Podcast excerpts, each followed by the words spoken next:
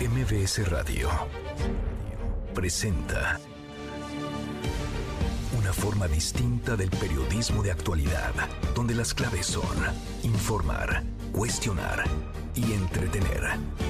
Manuel López San Martín en MBS Noticias. Miércoles, mitad de semana, miércoles 17 de enero, la hora en punto movida. Muy movida esta tarde, mucha información. Soy Manuel López San Martín, gracias, eh, muchas gracias que ya nos acompaña, que van a estar como todos los días, como todas las tardes, todas las voces. El presidente López Obrador dice que no es ningún ratero ni corrupto. Esto al defender su iniciativa de reforma ya anunciada, reforma constitucional para meterle mano al sistema de pensiones. Vamos a estar platicando del tema, por cierto, acusa una especie de complot magnificación, parte de los medios de comunicación, a propósito de la caída ayer de una dovela en la construcción de un tramo del tren México-Toluca, como si los periodistas, como si los medios de comunicación hubieran tirado ese pedazo de concreto y mañana, por fin, mañana se acaban las precampañas. Hoy el presidente mordió el anzuelo y le contestó a Xochil Gálvez luego de que ella afirmara que Claudia Sheinbaum necesita permiso para debatir. Mucho que poner sobre la mesa tarde, arrancamos con las voces de las historias. Las voces de hoy. Andrés Manuel López Obrador, presidente de México. Lo que sí es real y puede pasar es que López se robe la lana de tus ahorros. Zafo, yo no soy ratero, no soy corrupto. Jesús Esteba, secretario de Obras de la Ciudad de México. Se aplicarán las sanciones que correspondan y vamos a esperar el dictamen de la Fiscalía sobre todo para poder continuar con el montaje de ese tipo de estructuras. Martí Batres, jefe de gobierno de la Ciudad de México. Que es muy criticable la actitud de personajes que se presentaron ayer, que no se presentaron a, a, ver en qué ayudaban. Llegaron como sopilotes con el objeto de dañar, de destruir. Montserrat Arcos, diputada federal del PRI. Presenté ante el Instituto Nacional Electoral una denuncia por violencia política de género contra el presidente del Partido Revolucionario Institucional, Rafael Alejandro Moreno Cárdenas, y quienes resulten responsables. Son las voces de quienes hacen la noticia, los temas que están sobre la mesa y estas las imperdibles de miércoles, mitad de semana. Vamos, vamos con la información. No soy ningún ratero ni corrupto, esto dice el presidente López Obrador al defender su iniciativa de reforma. La va a mandar el próximo 5 de febrero. Una reforma al sistema de pensiones. Se refrenda también su compromiso con la clase trabajadora. La voz del presidente esta mañana. Zafo, yo no soy ratero, no soy corrupto, pero fíjense, lo que sí es real y puede pasar es que López se robe la lana de tus ahorros. Me está confundiendo la señora con algunos de sus amigos o de sus este, patrocinadores. Yo no soy rata, no soy corrupto, somos distintos. Estamos en esta esgrima electoral, todo está politizado. A propósito del presidente arremetió otra vez contra los medios de comunicación, esto luego de la caída ayer, como a esta hora, de una novela poquito antes, hacia el mediodía, la construcción del tren México-Toluca. En medio de las campañas electorales, el presidente calificó este suceso como parte de una guerra sucia. ¿Parte de una guerra sucia? ¿Quién tiró? ¿O cómo es que se cayó ese pedazo de concreto en el tren interurbano? La voz del presidente. ¡Qué barbaridad! ¡Qué escándalo! Todos, ¿sí? Solo le faltó decir este, lástima que no se murió nadie. Es vergonzoso. Pero sí tenemos que estar advirtiendo de que hay esta campaña, es una guerra sucia, muy intensificada, porque estamos en temporada electoral, estamos en vísperas de elecciones presidenciales, entonces están desatados desatados, dice el presidente. Bueno, pues sí es un escándalo, como quiera verse, y de milagro no murió alguien en ese lugar, porque a 3, 4 metros de donde cayó esta dovela, este pedazo enorme de concreto de decenas de toneladas, había unas personas. No existieron los protocolos, podríamos hoy estar hablando de víctimas fatales, de personas fallecidas. ¿Quién no supervisó, quién no acordonó el área? ¿Fue una falla humana? ¿Fue un error mecánico? Como sea, los medios, los periodistas no tiraron la dovela, no manipularon la grúa que la transportaba, vaya, no tienen ni siquiera responsabilidad en la obra, en esa construcción retrasada, la del tren interurbano. Sobre este mismo tema, Santiago Tabuada, precandidato de la coalición, va por la Ciudad de México, la Alianza PAN-PRI-PRD, y Lía Limón, alcaldesa en Álvaro Obregón, presentará una denuncia en la Fiscalía Capitalina por la caída de esta dovela en las obras del interurbano el día de ayer. Por cierto, se iniciaron ya los trabajos para retirar la grúa que se venció durante el traslado de dicha dovela. Juan Carlos Alarcón, ¿cómo te va Juan Carlos? Muy buenas tardes. Me da gusto saludarte, Manuel, y gracias. Eh, muy buenas tardes. Eh, estamos afuera de la Fiscalía General de Justicia de la Ciudad de México en espera de que arribe Santiago Taboada y también la alcaldesa de Álvaro Obregón, eh, Lía Limón, que van a presentar una denuncia en unos minutos más aquí en la Fiscalía General de Justicia en relación a lo ocurrido ayer en la alcaldía Álvaro Obregón con la caída de esta bóveda, un tramo del tren que se construye en esa zona, el tren interurbano, y aquí en este punto estamos en espera pues de que arriben ambas eh, personalidades del Partido Acción Nacional, estaremos eh, transmitiendo lo que digan en un momento más en torno a esta situación, a esta denuncia que presentarán en unos minutos más aquí en la Fiscalía Capitalina. Bueno, pues pendientes, y sí, claro, todos quieren llevar agua a su molino, pero estamos en estas porque se cayó la dovela. Si no hubiera existido ese hecho, si no hubiera sucedido lo que ocurrió el día de ayer, pues ni Tabuada ni Lía Limón estarían en la fiscalía presentando esta denuncia. Gracias, Juan Carlos, muchas gracias.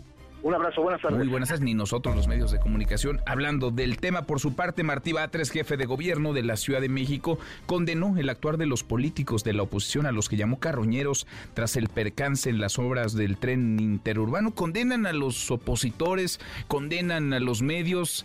¿Y quién habla del hecho, del suceso? De quien estaba a cargo o está a cargo de la obra. Eso no lo condenan, eso no lo investigan, eso no, no lo llaman a aclaración.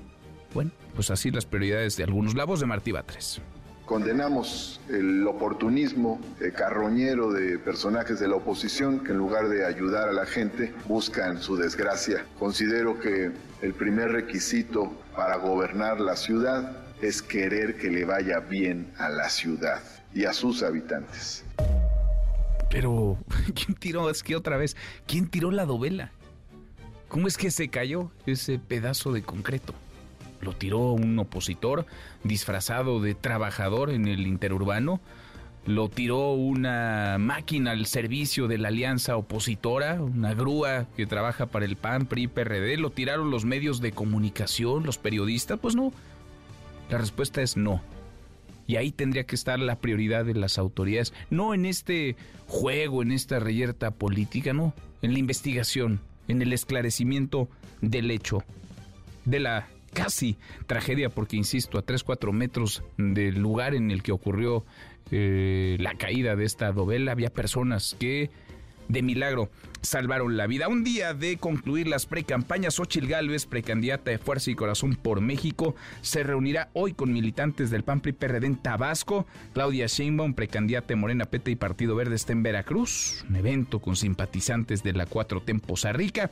Y por segundo día al hilo, el precandidato en Movimiento Ciudadano Jorge Álvarez Maínez, pues mantendrá actividades privadas. De por sí su precampaña es eh, breve, tan breve como la efímera eh, precandidatura de Samuel García y no sale ni a que le pegue el sol. Todos son actividades privadas, no ha tenido ni un evento público. Mañana tendrá el primero, mañana será su arranque y cierre de campaña, todo al mismo tiempo en Monterrey. Por cierto, el presidente López Obrador le dio juego a Xochil Gálvez, le contestó a la candidata de la Alianza PAN y PRD luego de que ella llamara a debatir a Claudia Sheinbaum y afirmara que la ex jefa de gobierno necesita permiso para hacerlo. No hay títeres con poder. Nadie acepta cuando llega a un cargo público ser manipulado. Pues ahí está la respuesta del presidente López Obrador. El crimen organizado, mientras tanto, mientras está la grilla a tope, mientras las eh, precampañas están a punto de concluir, el, el, crimen organizado no da tregua. En esta ocasión amenazó a Wendy Limón, precandidata del PT a la presidencia municipal de Yaulica, esto en Jalisco. La revelación fue hecha por José Luis Sánchez González, comisionado nacional del PT, quien informó que el incidente ocurrió hace 15 días, pero se dio a conocer hoy por razones de seguridad.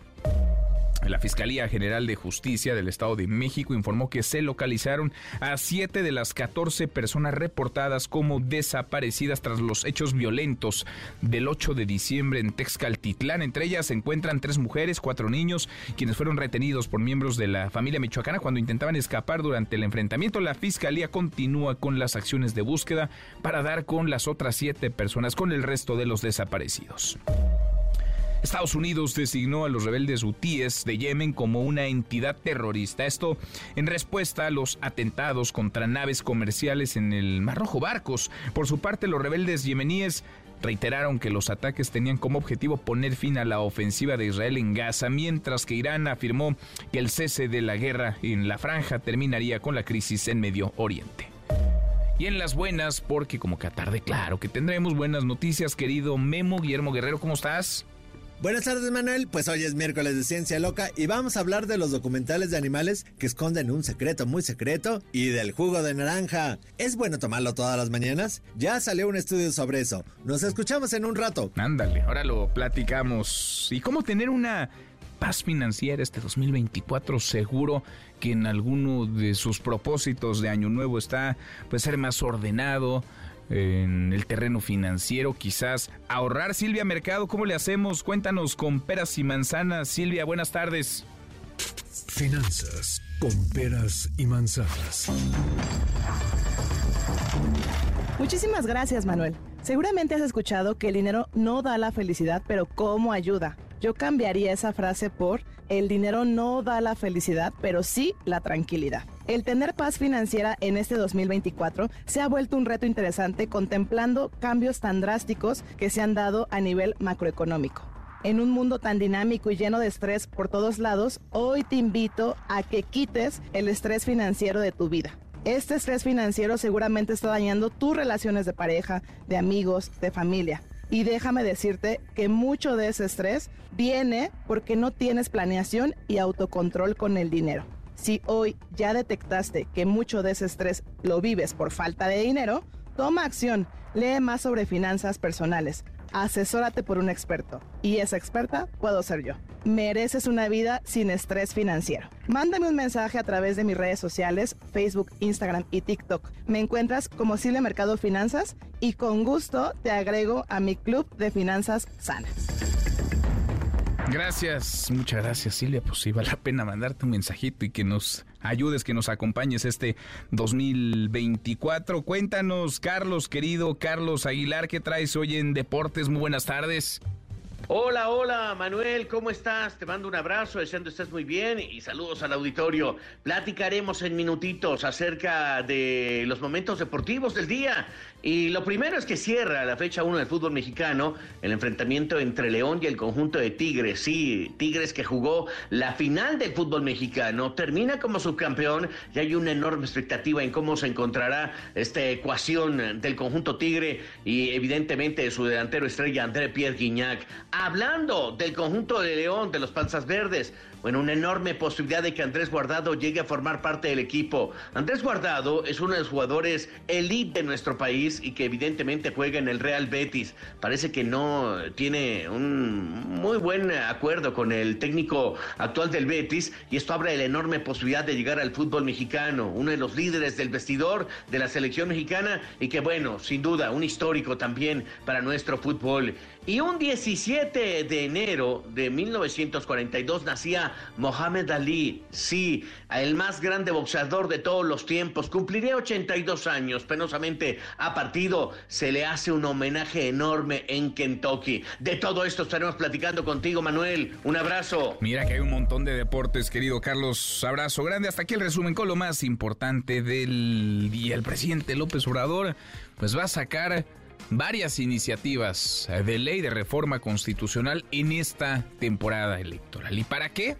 Pues no solamente para delinear la ruta de lo que vendrá o de lo que podría venir una vez que él concluya su administración, sino para fijar la agenda de la campaña, para que los temas eje, los que se aborden, sean los que él ponga sobre la mesa y no necesariamente los que la oposición o la ciudadanía tenga interés en abordar.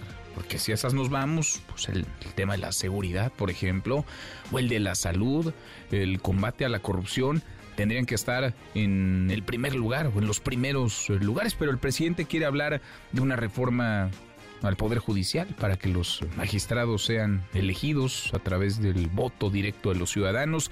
Quiere hablar de una reforma al sistema de pensiones donde él promete, aunque no hay dinero que alcance para ello, que los trabajadores todos se podrán eh, jubilar con el 100% de su sueldo o una iniciativa de reforma electoral que puede en el papel pues sonar muy eh, taquillera. El asunto es si este es el momento para discutirla cuando estamos a menos de cinco meses de la elección. Si se vale, si se puede, si se debe meter mano a la legislación electoral con el calendario electoral avanzando en pleno proceso electoral. De eso queremos platicar con ustedes esta tarde. El presidente va a presentar una iniciativa de reforma que contempla reducir gastos de campaña. ¿Quién no va a estar a favor de eso? Reducir los recursos a los partidos. ¿Quién no va a apoyar eso? Reducir también el número de diputados y senadores. Bueno, son muy impopulares. ¿Quién no va a estar a favor de eso? ¿Qué piensa de la iniciativa, de esta iniciativa anunciada por el presidente? No sería la primera, pero insisto, importa el momento y estamos en temporada electoral. Opinia MBS Noticias, nuestro WhatsApp 5524 99125, viene el teléfono en cabina 5166 1025. La hora y cuarto, ahora volvemos al tema antes. La violencia, el crimen, la inseguridad 2023 cerró con más de 30 mil homicidios. Eh, Nora Bucio, Nora, ¿cómo estás? Muy buenas tardes. Manuel, te saludo con muchísimo gusto y de la misma forma al auditorio. Déjame comentarte que ante el más reciente hallazgo de 29 fosas clandestinas con al menos 30 cuerpos no identificados en Hermosillo, Sonora, Causa en Común advirtió que nada es más urgente que un cambio político que permita revertir la destrucción de las instituciones de seguridad, de procuración de justicia y de atención a víctimas, una destrucción que solo tiene sentido en términos de la claudicación frente a los criminales, señaló María Elena Morera, directora de esta organización, a quien, si me permite, escuchamos en este momento pues cuando más se dan órdenes de dejar hacer a los criminales lo que quieran, pues el Estado se debilita más. Y desde luego que todos pagamos por esto, todos registró un incremento de 7% en el delito de secuestro de enero a diciembre del año pasado. La violencia familiar aumentó 5% en el mismo periodo y el narcomenudeo 4% de acuerdo a las cifras del Secretariado Ejecutivo del Sistema Nacional de Seguridad Pública. Es decir, de manera oficial se registraron denuncias de 727 víctimas de secuestro y los estados con mayor incidencia son Chihuahua, Morelos y Sonora. 284.140 casos de violencia familiar y 86.386 casos de narcomenudeo, seguidos por 10.917 víctimas de extorsión, 29.675 víctimas de homicidio doloso y 3.429 mujeres fueron asesinadas. Este estudio determinó que las cinco entidades que concentran mayor número de víctimas de homicidio doloso son Guanajuato, Estado de México, Baja California, Chihuahua y Jalisco. Manuel, la información. Gracias, eh, muchas gracias Nora. Muy buenas tardes. Muy buenas tardes. Si revisáramos lo que ocurrió el año pasado y el anterior, seguramente nos encontraríamos con entidades, eh, las mismas entidades, repitiendo en los eh, primeros peldaños, con una escala de violencia que no, que no se detiene, que no cambia, pese a que desde el gobierno, el presidente López Obrador, se vende una cosa distinta, hay una narrativa diferente. Esto decía ayer la secretaria de Seguridad y Protección Ciudadana, Rosa Isela Rodríguez en el homicidio doloso disminuye 24.7% en el mensual desde el histórico en 2018. Hay que decir aquí que se trata del diciembre más bajo de los últimos siete años. Decir que con respecto del, del 2023 al 2018, al inicio de nuestra administración, pues es el 20% menos. Bueno, no escucha estos datos. Escucha a la secretaria de Seguridad y dan para la esperanza el diciembre más tranquilo, el menos violento en siete años, una disminución del 24% en los homicidios eh, dolosos, pero de pronto nos encontramos con otros datos. Y los otros datos hablan de que el año pasado, 2023, cerró con más de 30 mil homicidios, con más de 30 mil asesinatos, 29 mil 675 víctimas de homicidio doloso y 848 de feminicidio. Qué gusto saludarte, Lisa Sánchez, directora general de México Unido contra la Delincuencia. Lisa, ¿cómo te va? Muy bien, el gusto es mío y muchísimas gracias por dejarnos compartir con tu audiencia. Feliz año. Feliz año, lo mejor para ti en este 2024. Ojalá nos, taque, nos trate mejor en términos de violencia y de crimen que el 2023. ¿Cómo, ¿Cómo ves las cosas y cómo entender pues, realmente en dónde estamos parados, Lisa, escuchando estos datos, esta información y luego pues eh, revisando no solamente la realidad que es muy terca, sino eh, la, lo que está ocurriendo ahora en Guerrero, en Michoacán, en Guanajuato, en el Estado de México, en Chiapas, en Tabasco, en fin, parece que la lista es muy larga. Sí, yo creo que podemos eh, dividir, digamos, el tema en, varios puntos. El primero tiene que ver con que la crisis de inseguridad persiste, aunque puedan ser celebrables las reducciones que en materia de homicidio doloso y feminicidio o violencia letal se puedan estar registrando. Nosotros lo hemos documentado a través del Atlas de Homicidios que hacemos desde hace cinco años y efectivamente observamos que en esta administración primero hay una estabilización de, primero una desaceleración del crecimiento de los homicidios, luego una estabilización del fenómeno y finalmente parece haber una curva de eh, disminución de este, de este fenómeno, pero que, ojo, vale mucho la pena dedicarse o entender qué es lo que se está comparando porque las, digamos, como las cuentas alegres de menos 23% solo salen cuando nosotros vemos efectivamente qué es lo que están comparando. Te pongo un ejemplo. 2023, por ejemplo, con los números que acaban de salir, significa con respecto al año anterior, todo completito, una reducción del 4%, no del 24%, y esa comparación que ellos hacen donde sale el 20% de reducción de su administración es porque están comparando eh, diciembre de 2023 contra diciembre de 2018 y no necesariamente porque estemos viendo realmente cuál es el total de la reducción de los homicidios. Ahora, si bien vamos a celebrar que puede ser una buena noticia que estemos en este momento en una disminución de la violencia letal, creo que hay otras cosas importantes que hacer notar. Lo primero es que seguimos teniendo 30 mil homicidios al año, y eso nos pone por encima de los registros de muchísimos países en donde verdaderamente podemos hablar de una pacificación o de un estado pacífico de la convivencia en ese en ese territorio. Segundo, las crisis que tenemos a nivel subnacional con entidades como Guanajuato, donde se concentra la mayor parte de los homicidios del país, o en entidades como el Estado de México, Baja California, Jalisco y Chihuahua, que junto con Guanajuato suman el 42% de la violencia letal, pues efectivamente nos muestra, digamos, como una necesidad o un sentido de urgencia muchísimo más importante que el solo decir entre diciembre del 23 y diciembre del 28 hay menos 24% de homicidios, ¿no? Entonces, eso por un lado. Por el otro lado, pues ver también que además de poner el foco en los estados, tenemos que poner el foco en los municipios. Por quinto año consecutivo, nosotros llevamos diciendo Tijuana en Baja California es el municipio, particularmente su cabecera municipal, la ciudad de Tijuana, que más concentra la violencia letal en este país. Y, después de Tijuana viene Juárez y después de Juárez viene León. Y parece que no tenemos una política focalizada de verdadera reducción de la violencia homicida ahí. Si solo trabajáramos Tijuana, podría, y la redujéramos a cero, podríamos eliminar 9.322 homicidios que fueron los que ocurrieron este año. Solo si elimináramos Tijuana de ese tamaño, qué cosa. De ese tamaño es Tijuana. Entonces, si nosotros nos concentramos en bajar a cero los homicidios en esos tres municipios, pues tendríamos una reducción prácticamente de la mitad de las muertes violentas que se, que se registran en el país. Entonces, creo que sí es muy importante, de nuevo, reconocer y celebrar lo que se puede celebrar, puntualizar que los comparativos que están haciendo no necesariamente son de la serie de tiempos, sino seleccionan un mes al principio de la administración con el último mes de esta administración.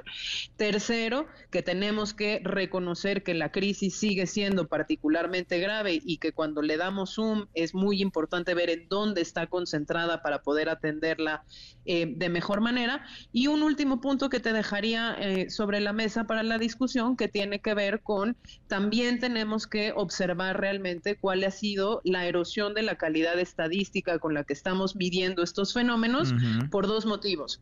Uno, la correlación o no posible con el tema de desaparición. ¿no? Y entonces saber si en realidad así como se reducen los registros de homicidios, así aumentan los registros de desaparición, o si en realidad pues ya tenemos personas desaparecidas que, figuran como desaparecidas que están identificadas ya como personas difuntas pero por la ausencia de un registro forense funcional no hemos identificado y viceversa.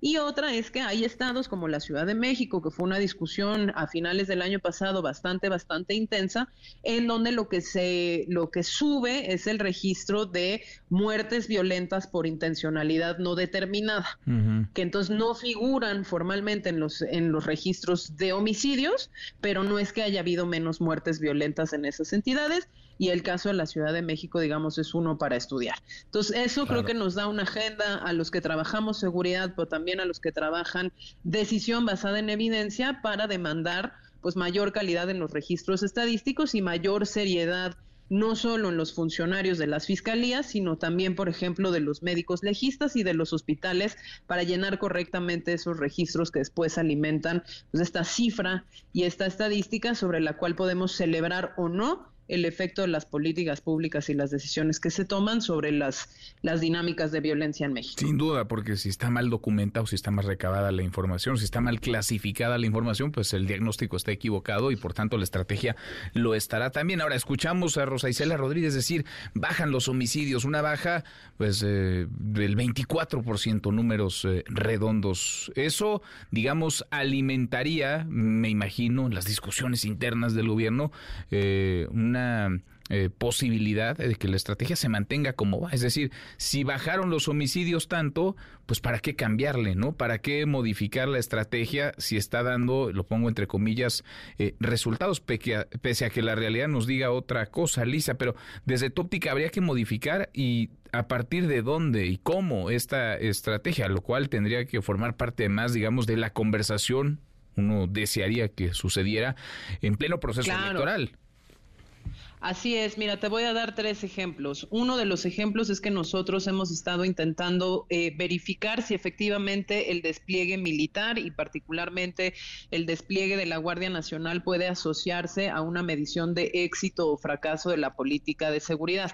Según los propios datos del INEGI, la Guardia Nacional no está haciendo seguridad pública, que es el objetivo por el cual fue creado como una supuesta corporación policial nacional. Está haciendo control migratorio, está haciendo observación de carreteras y sobre todo puesta a disposición de objetos, drogas y seguramente armas, pero no, no así persecución del delito ni sanción del delito. Entonces ahí hay una primera agenda a verificar, digamos, sobre las, eh, las buenas noticias o las malas noticias en seguridad y es que hoy por hoy la única corporación federal que supuestamente creamos para hacer seguridad pública no está haciendo seguridad pública. ¿Eso a qué me lleva? Pues a que tendremos que evaluar quién está haciendo seguridad pública y la respuesta es que son los militares. Los militares están haciendo seguridad pública en estados y municipios como militares, ni siquiera disfrazados de Guardia Nacional, y eso tiene implicaciones muy importantes. Uno, porque tienen una fecha límite que va a ser 2028, entonces si nosotros no creamos instituciones de seguridad que sí hagan seguridad, pues entonces no vamos a poder sacarlos de estas tareas en el 2028 como hoy dice la Constitución, pero y dos, porque entonces nos exige una agenda seria de supervisión del trabajo de las Fuerzas Armadas en materia de seguridad, no solo para tener transparencia y rendición de cuentas, sino también para saber cuál es el efecto que está teniendo sobre la profesionalización o no de las corporaciones de seguridad a nivel estatal y municipal. Y otra de las agendas que es importante ver acá, además de la agenda de calidad de registros estadísticos, es la de violencia armada. Siete de cada diez homicidios siguen cometiéndose con arma de fuego y en México no tenemos una política de Estado de desarme ni tampoco los registros y la publicidad de los registros que marcan la ley para saber de qué tamaño es el mercado de arma de fuego en nuestro país y cuál es la potencialidad de armas de fuego en circulación en manos de la delincuencia, sea organizada o no organizada, y qué está haciendo el Estado mexicano para reducir su disponibilidad y por lo tanto la probabilidad de que estas armas se usen para cometer homicidios dolosos y feminicidios como ocurre hoy en día. Interesante. Pues ojalá, ojalá que en el centro de las campañas, porque es lo que más preocupa hoy a los mexicanos, esté la discusión sobre la seguridad, sobre las estrategias de seguridad de combate al crimen. 2024 empezó muy violento, como terminó 2023. Ojalá, ojalá que las candidatas y el candidato hablen de esto, pongan ideas, propuestas sobre la mesa. Lisa, gracias como siempre, muchas gracias por platicar con nosotros. Te agradezco muchísimo. Gracias, muy buenas tardes. Lisa Sánchez, la directora general de México Unido contra la Delincuencia. Casi llegamos a la media hora con 29 pausa. Volvemos, volvemos, hay más. Siga a Manuel López San Martín en redes sociales. Twitter, Facebook y TikTok. M. López San Martín. Continúa con la información con Manuel López San Martín en MBS Noticias. MBS Noticias con Manuel López San Martín. Continuamos. Seguimos, cruzamos la media ya hora con 31 recta final. Mañana se acaban las precampañas. Luego vendrá una cosa rarísima llamada intercampaña, en donde ni los partidos ni los candidatos entienden, no saben bien a bien qué pueden y qué no pueden hacer, pero están tratando de aprovechar las últimas horas, los últimos momentos de esta precampaña. Claudia Sheinbaum, Jorge Álvarez Maínez y Xochil Gálvez, las tres personas que estarán en la boleta presidencial en junio de este año. Alberto Zamora, ¿dónde anda Xochil? Alberto, buenas tardes, ¿cómo estás? ¿Qué tal, Manuel? Muy buenas tardes. En el penúltimo día de esta precampaña, eh, Xochil Gálvez, la precandidata presidencial del PAN, PRI y PRD, encabeza un encuentro con militantes y simpatizantes. Esto en Villahermosa, Tabasco. En el marco de esta actividad, subió en redes sociales un video donde aparece en un restaurante comiendo peje lagarto y haciendo una advertencia que vamos a escuchar. Un peje lagarto y no es la primera vez en el año que me lo voy a comer. ¡Eso! Y bueno, el jueves va a ser el cierre de la precampaña en Acámbaro, Guanajuato. Esto será a las 5 de la tarde. El martes estuvo en Campeche, donde pues volvió a retomar, ya lo había reportado, el reto a Claudia Sheinbaum para sostener un debate. Dijo que es importante que las aspirantes hablen sobre seguridad, salud y corrupción. Señaló que le podría cuestionar a la morenista sobre los negocios de los hijos del presidente y también respecto al colapso de una estructura del tren interurbano que ocurrió justamente el día de ayer. Escuchemos. Yo la invito a que tengamos un debate, puede ser en un programa de radio, y frente a frente, hablar sin careta, que ella me diga lo que me tiene que decir y yo la cuestione. Por ejemplo, me encantaría preguntarle quién es la empresa constructora que está haciendo el tren en la Ciudad de México, porque hoy se cayó y yo tengo entendido que ella lo fue a supervisar en mayo de este año y pues se ve que no supervisa nada bien. O sea que pues hay mucho que debatir, me encantaría que aceptara.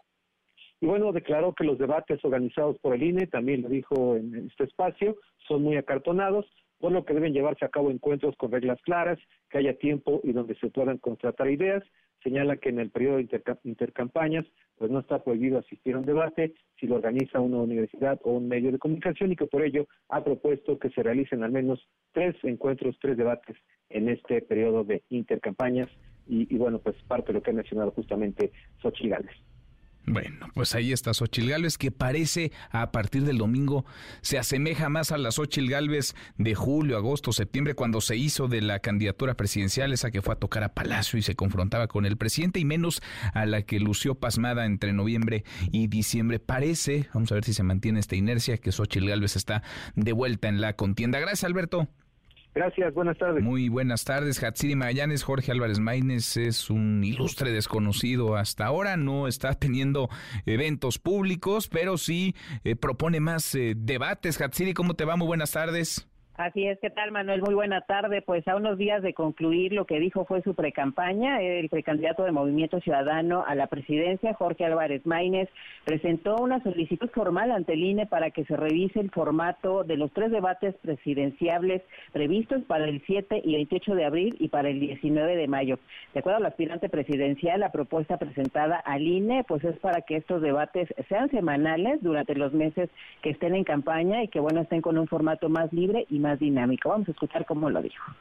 En estos días nos hemos enterado de que el Instituto Nacional Electoral pretende organizar tres debates entre quienes contenderemos por la presidencia de la República. Estos debates se realizarían el 7 y el 28 de abril y el 19 de mayo. Precisamente hoy estamos acudiendo ante el INE para exigir que haya un debate por semana, que sean muchos más los debates de ideas, propuestas y causas que tengamos quienes aspiramos a dirigir este país y dice que esta propuesta es para corregir un error fundamental de la contienda, que es la trampa de la vieja política, y por otro lado, pues una precandidata que lleva tres años en campaña usando recursos de la Ciudad de México en mítines y espectaculares, y por el otro dijo hay otra precandidata que decidió violar la ley iniciando su campaña ilegal hace ocho meses. Escuchemos nuevamente.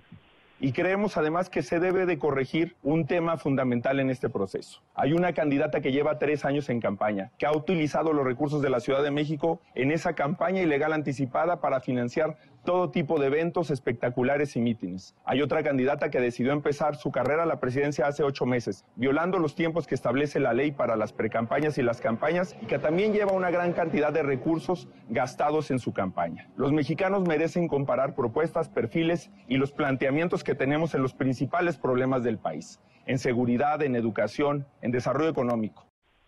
Hoy insistió en que con más debates va a ganar México, afirmó que se debe buscar el voto razonado e informado. Y finalmente, Manuel, se dio a conocer que también eh, a través de redes sociales se dio a conocer que Mariana Rodríguez, precandidata a la alcaldía de Monterrey, se va a sumar al cierre de precampaña de Álvarez Maínez, que va a ser justo el día de mañana a las seis de la tarde allá en Nuevo León. El reporte que tenemos. Gracias, eh, muchas gracias, Hatsiri. Buenas tardes. Muy buenas. Es curioso caso, ¿no? El de Álvarez Maínez. No era ni de cerca la primera opción de su partido, lo hacen precandidato y ahora iniciará precampaña y cerrará campaña en el mismo evento en Monterrey, Nuevo León, de donde es gobernador, quien lo puso como precandidato, su compadre, el gobernador Samuel García, que por cierto despotricó contra el INE luego de que lo bajaran ayer de los spots. Pues no se puede ser funcionario público, no se puede ser gobernador en funciones y andar apareciendo en spots de los eh, partidos políticos. No le gustó esto a Samuel García. Ese video con Jorge tuvo creo que 11 millones de reproducciones, nos impugna el PRIAN. Y en menos de 24 horas, a diferencia de Xochitl, que ha hecho mil ilegalidades, ha subido panorámicos, ha gastado dinero público, ha pintado bardas. Por cierto, hay que preguntar ese dinero de Xochitl, ¿de dónde viene? Del narco, de empresarios que quieran contratos. Hay que ver muy bien de dónde viene esa lana. Hay que ver muy bien de dónde viene Salán. En fin, pues no tiene demasiada credibilidad ya la palabra de Samuel García. Claudia Sheinbaum, ¿dónde está Claudia Sheinbaum? Adrián Jiménez. Adrián, buenas tardes. ¿Qué tal? Buenas tardes, Manuel Auditorio. La precandidata a la presidencia de la República por Morena, el PT y Partido Verde, Claudia Sheinbaum, se encuentra de visita en Poza Rica, Veracruz. Ahí, bueno, pues criticó lo que dijo es la nueva narrativa de la oposición quienes plantean que la llamada 4T representa el autoritarismo y al frente y el frente integrado por PRIPAN y PRD la democracia. En este estado, la ex jefa de gobierno puntualizó que se trata de un cuento de la derecha, pues el movimiento que encabeza indicó es promotor de la democracia. Vamos a escuchar sus palabras la derecha, los conservadores, esos que representan al pasado. Ahora quieren colocar una nueva narrativa. Dicen que la decisión es democracia o autoritarismo. ¿Quién representa la democracia? ¿Quién ha representado siempre la democracia? El movimiento de transformación. Democracia quiere decir un gobierno del pueblo, por el pueblo y para el pueblo. Y eso es lo que estamos viviendo con el movimiento de la cuarta transformación. Así que eso es un cuento. Lo importante, agregó, es que no haya regresiones al pasado y llamó a no confiarse y trabajar para celebrar el triunfo de la llamada 4T el próximo 2 de junio. Ante sus simpatizantes veracruzanos, Claudia Sheinbaum se comprometió a que de llegar a la presidencia el primer proyecto de tren de pasajeros será el México-Veracruz, además de que refirió trabajará en un programa para brindar mayor apoyo a la que dijo será la próxima gobernadora de la entidad, Rocío Nales y aunque ella directamente no hizo eh, alusión a los debates eh, propuestos por Jorge Álvarez Maínez y a lo dicho también por su opositora Xochil Gálvez, pues sí, quien levantó la voz eh, fue su vocero, Gerardo Fernández Noroña, dijo que la hará pomada a Xochil Gálvez después del primer debate y que no, no, no le darán ganas de debatir, pues no tendrá quien le sople o usar el teleprompter después del primer eh, debate que organizará el INE, pues parte de lo sucedido en este estado, donde por cierto inició su precampaña y donde prácticamente la cierra, pues de cara al evento que tendrá mañana en el Monumento a la Revolución para mm, cerrar este periodo. Manuel, la mm. información que les Pues mañana, último día, mañana se acaban las precampañas. Claudia Sheinbaum cerrará así en el Monumento a la Revolución. Gracias, Adrián. Buenas tardes. Muy, muy buenas tardes. Ahora vamos a desmenuzar estas precampañas, cómo iniciaron, cómo terminan. Por cierto, el presidente López Obrador, pues eh, de alguna manera mordió el anzuelo que lanzó Xochitl Galvez. Ya estaba pues esperando que alguien se subiera al ring, se puso los guantes, se parece a la Xochitl de julio, agosto, septiembre, que contrastaba con López Obrador, aquella que fue a tocar a Palacio Nacional, no le abrieron la puerta y eso en buena medida la catapultó a la candidatura presidencial. Se parece más a esa que a la de noviembre y diciembre que prácticamente no se movía eh, o daba tumbos, parecía eh, de pronto pasmada. Esto le contesta el presidente López Obrador tras el reto que Xochil Gálvez le lanza a Claudia Sheinbaum para que debatan si le dan permiso. Le dijo la respuesta hoy en la mañanera. En general, en política. No hay títeres con poder. Nadie acepta cuando llega a un cargo público ser manipulado. Luego ya se establece el respeto al presidente en turno. Además, es un mandato, son seis años. Eso no lo han entendido algunos, los presidentes, que ya les tocó su tiempo y quieren seguir yo me voy a retirar. Yo no quiero ser jefe máximo, ni líder moral, ni caudillo, ni mucho menos cacique. Yo ya termino mi ciclo. Además, es un tiempo de conformidad con la Constitución el que uno es titular del Poder Ejecutivo. En MBS Noticias, el análisis de Gabriel Guerra Castellanos.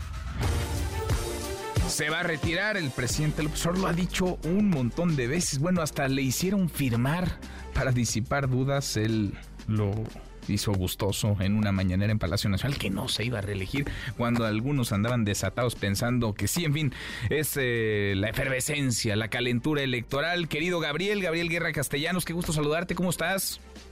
Mi querido Manuel, muy buenas tardes. Pues ya este, ansioso por ver qué nos trae la intercampaña. La intercampaña. va a ser como la sexta etapa de estas eh, de estas precampañas. ¿Cómo, oye, cómo se come eso, no? De, qué se trata la intercampaña? Creo que ni los partidos ni los candidatos, aunque ellos hacen la ley electoral, entienden qué pueden y qué no pueden hacer.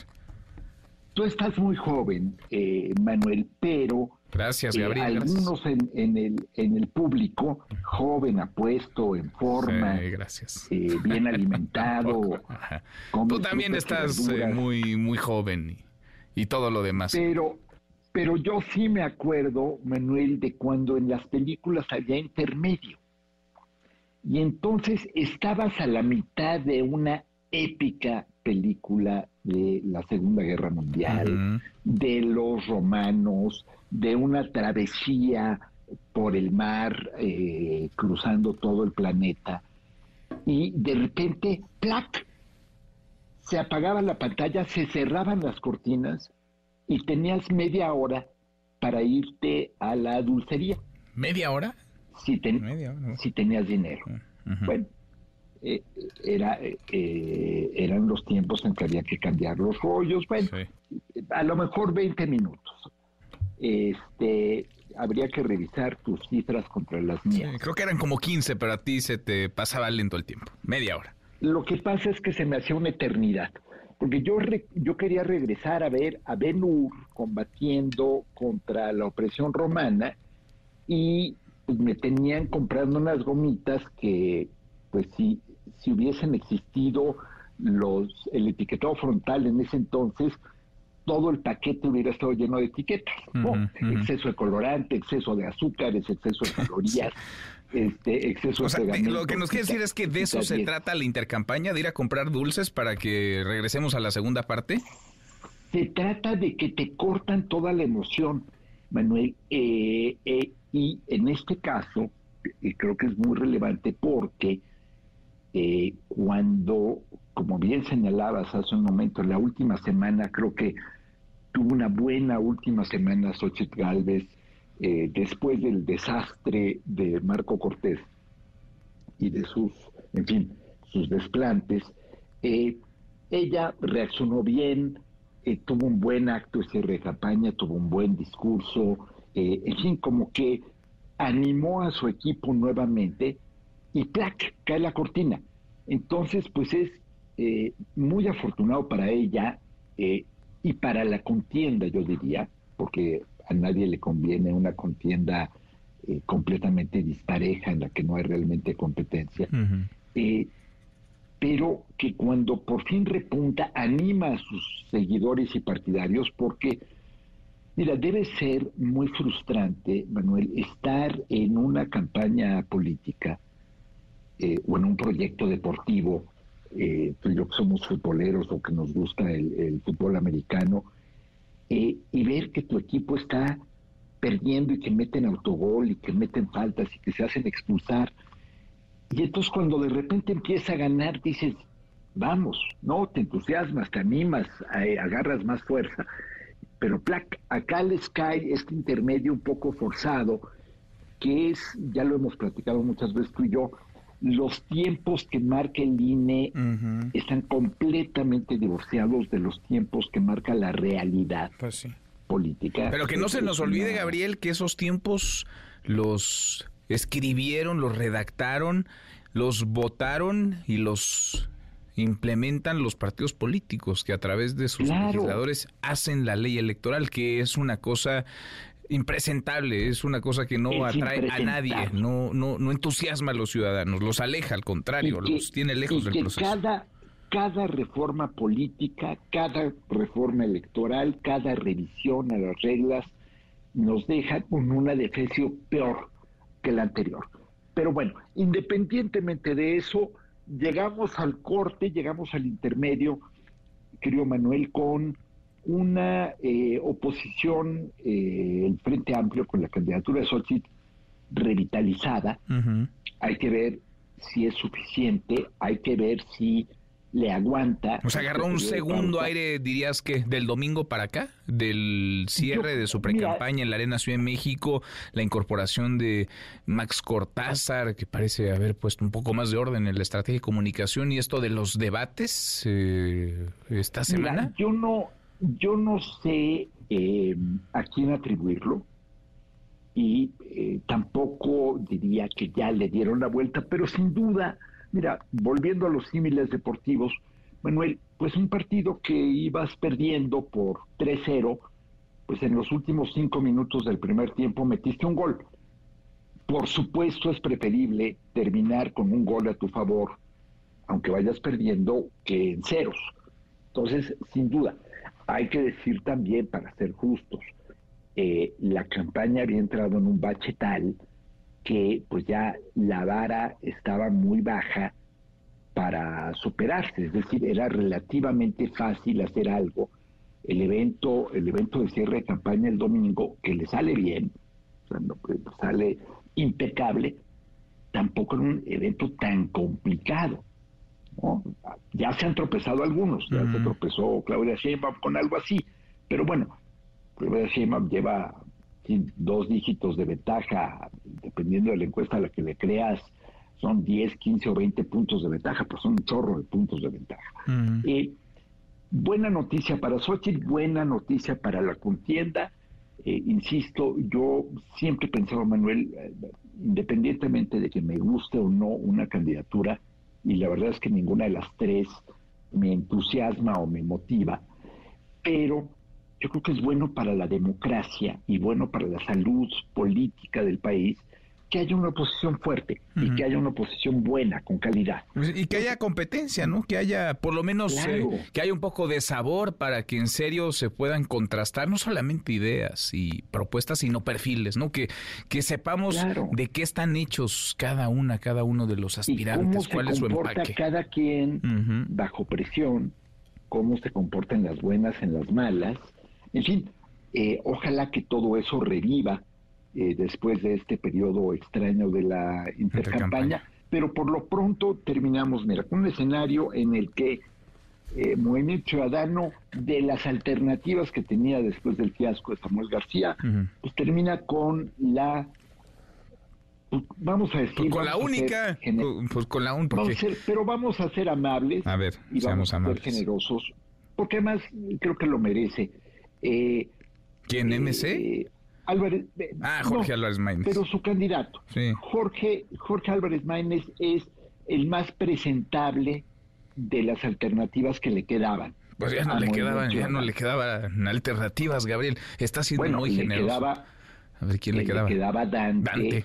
Pues le quedaba Dante. Le quedaba el niño de la canción. Ah, bueno, ya, güey, pero por edad este, no lo podían poner. Ajá. Le, le, quedaba, le quedaba Alfaro. Le quedaba Clemente Castañeda, en fin. Que no quiso, Alfaro no quiso, no quiso Alfaro, no quiso Marcelo, no quiso Patricia Mercado, no quiso Luis Donaldo Colosio, nadie quiso.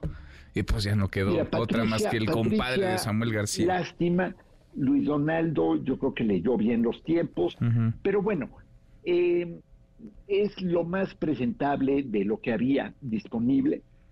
Eh, después una campaña del Frente Amplio que revive la candidatura de Claudia Sheinbaum que está haciendo lo que le toca hacer. Eh, por supuesto la están retando a debatir, es lo que haría cualquiera que vaya en segundo lugar y quiera alcanzar. Y por supuesto ella hará todo lo posible por debatir lo menos que pueda. ¿Por qué? Porque cuando vas en primer lugar con una ventaja amplia, tu estrategia tiene que ser reducir riesgos. Voy a hacer un símil que no es comparación, porque si no, este, ya sé cómo se me van a venir encima las hordas de odiadores en redes sociales, pero ¿qué hizo Donald Trump en Iowa? y qué va a hacer eh, ahora en, eh, perdón, en Ohio y qué va a hacer ahora en Nueva Inglaterra, no ir a ningún debate. Donald Trump lleva una ventaja de más de dos a uno a sus contendientes, no se va a presentar a un solo debate. Por supuesto que no, no le interesa, no le conviene. Mm. Bueno, Claudia Sheinbaum lleva, supongamos para efectos de la, del argumento que lleva 20 puntos de ventaja, bueno, ir a un debate es correr el riesgo de una equivocación, de un tropiezo, o de que además es mucho más fácil ser el retador. Pues sí. Todavía me acuerdo de ese pues debate en que Purificación Carpinteiro. No, bueno. Este, bueno, bueno, bueno. Candidata de Nueva Alianza a la jefatura de gobierno de la Ciudad de México. Y que, y que llegó, yo todavía quiero saber qué ese, qué le dieron antes de ese debate a Purificación porque bueno, traía un... Yo, yo prefiero no, no saber, pero si averiguamos te, te, mandamos de lo, de lo mismo, querido Gabriel. Bueno. No, no, no, no dije que quiero de eso, ah. quiero saber para no tomarme. Ah, bueno, quieres averiguar. En fin, llegamos a la, al cierre de la precampaña, vendrá la intercampaña y después la campaña. Acá seguiremos eh, platicando y tratando de entender pues eh, qué demonios está pasando con los candidatos y candidatas a la, a la presidencia. Y a echar ojo mientras tanto, querido Manuel, en las intercampañas a las estatales y municipales que también se van a poner buenas y bueno, ahí van a haber muchas pistas porque eso también va a ayudar a inclinar la balanza en un sentido bueno. Sin duda. Abrazo grande, gracias, muchas gracias Gabriel. Abrazo fuerte, Manuel. Es Gabriel Guerra Castellanos con su análisis como cada semana. Cinco para la hora, pausa, volvemos, volvemos, hay más. Redes sociales para que siga en contacto: Twitter, Facebook y TikTok. M. López San Martín. Continúa con la información con Manuel López San Martín en MBS Noticias. Ya estamos de regreso. MBS Noticias con Manuel López San Martín. Continuamos los numeritos del día. Citlali, Sáenz Citlali, qué gusto, qué gusto saludarte, ¿cómo estás?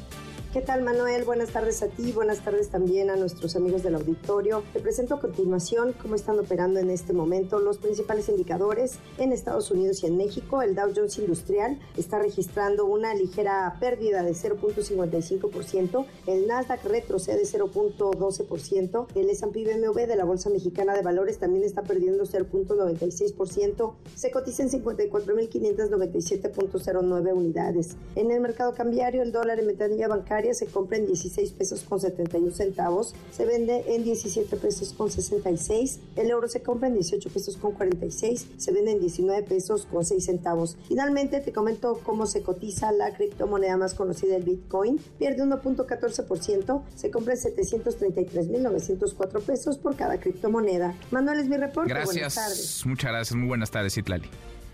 Economía y finanzas. Eduardo Torreblanca. Lalo, qué gusto, qué gusto saludarte. ¿Cómo estás? Igualmente me da mucho gusto, como siempre, Manuel, poder saludarte y poder saludar al público que nos escucha. Muy buenas tardes. Muy buenas tardes. Hemos platicado, Lalo, en otros momentos de esto que en algún momento puso sobre la mesa el gobierno, el presidente López Obrador, el propio presidente, de ser autosuficientes en el terreno eh, alimentario, que seamos capaces de producir todo lo que consumimos. Pero hay terrenos en los que estamos años luz de esa posibilidad y eso pues nos pone en una situación eh, de desventaja, si no es que vulnerable, Lalo.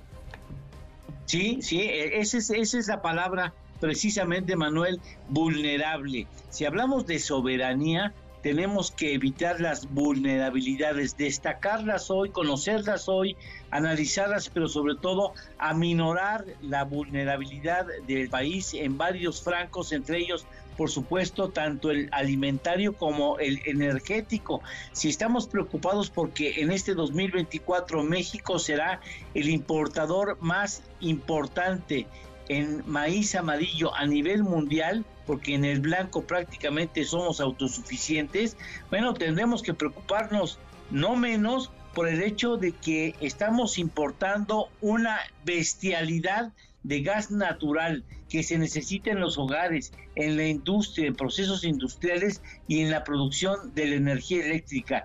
México es el octavo importador de gas natural a nivel mundial y estamos importando, escuchen ustedes, a niveles históricos, nada menos que el 98.6% de nuestras necesidades.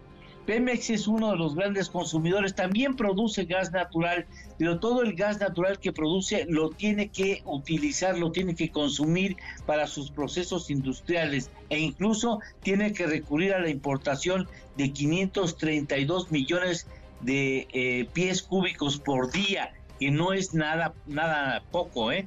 eh lamentablemente, Manuel, el ritmo de importación del gas natural ha incrementado 235% en los últimos 10 años y de Estados Unidos en cinco años, en lo que llevamos del actual gobierno federal, en los pasados cinco años, la compra de gas a la Unión Americana ha incrementado 34%. Prácticamente todo el gas natural que consumimos lo traemos de la Unión Americana y específicamente de Texas. Si se presenta otra onda gélida como la que ya experimentamos en el 2021, puede haber otra suspensión del abasto de gas natural y, habrá suspensiones en energía eléctrica, no habremos sido capaces de otorgar a las empresas que están establecidas en México el gas natural que necesiten y eso marcará nuevamente que reconocemos la vulnerabilidad, Manuel, pero no hemos hecho nada suficientemente eficiente como para ir disminuyendo. Qué, importante poner estos temas en, la mesa, Lalo, porque se habla poco, ¿no? Algunos no quisieran que eh, se abordaran, pero qué tamaño de vulnerabilidad cuando prácticamente estamos comprando de Estados Unidos el 98% de nuestras necesidades en lo que toca al gas natural. Buen tema, Lalo. ¿Postre? ¿Tenemos postre? Claro que sí. El país avanza en la generación de, este, automóviles, de vehículos ligeros.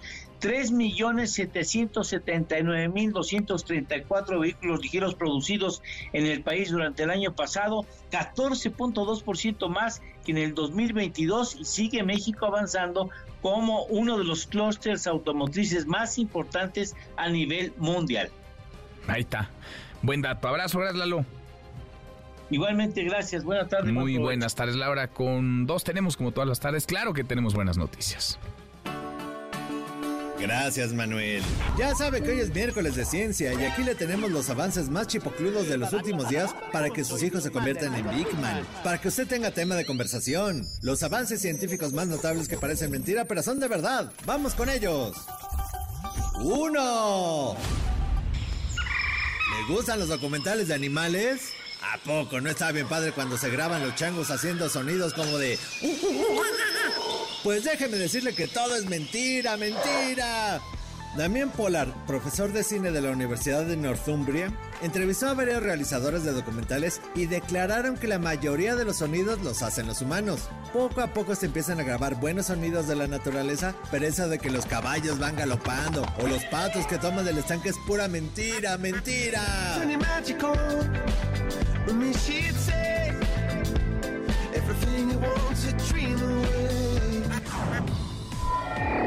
Oh.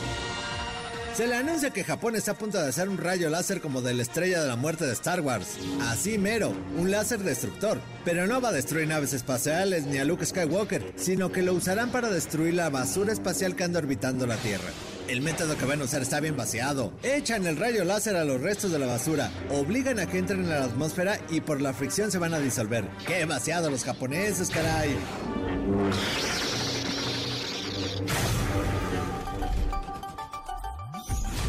3. La fábrica de juguitos. ¿Acostumbra a tomarse un juguito en la mañana para bajar la panza? ¿Toma su jugo de naranja recién exprimido todos los días? Malas noticias, va a engordar.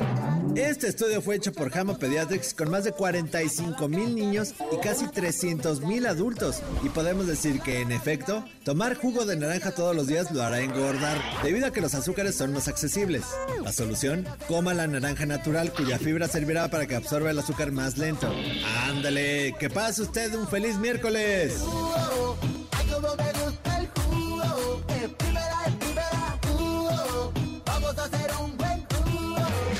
Encuentras canciones de todo, qué cosa.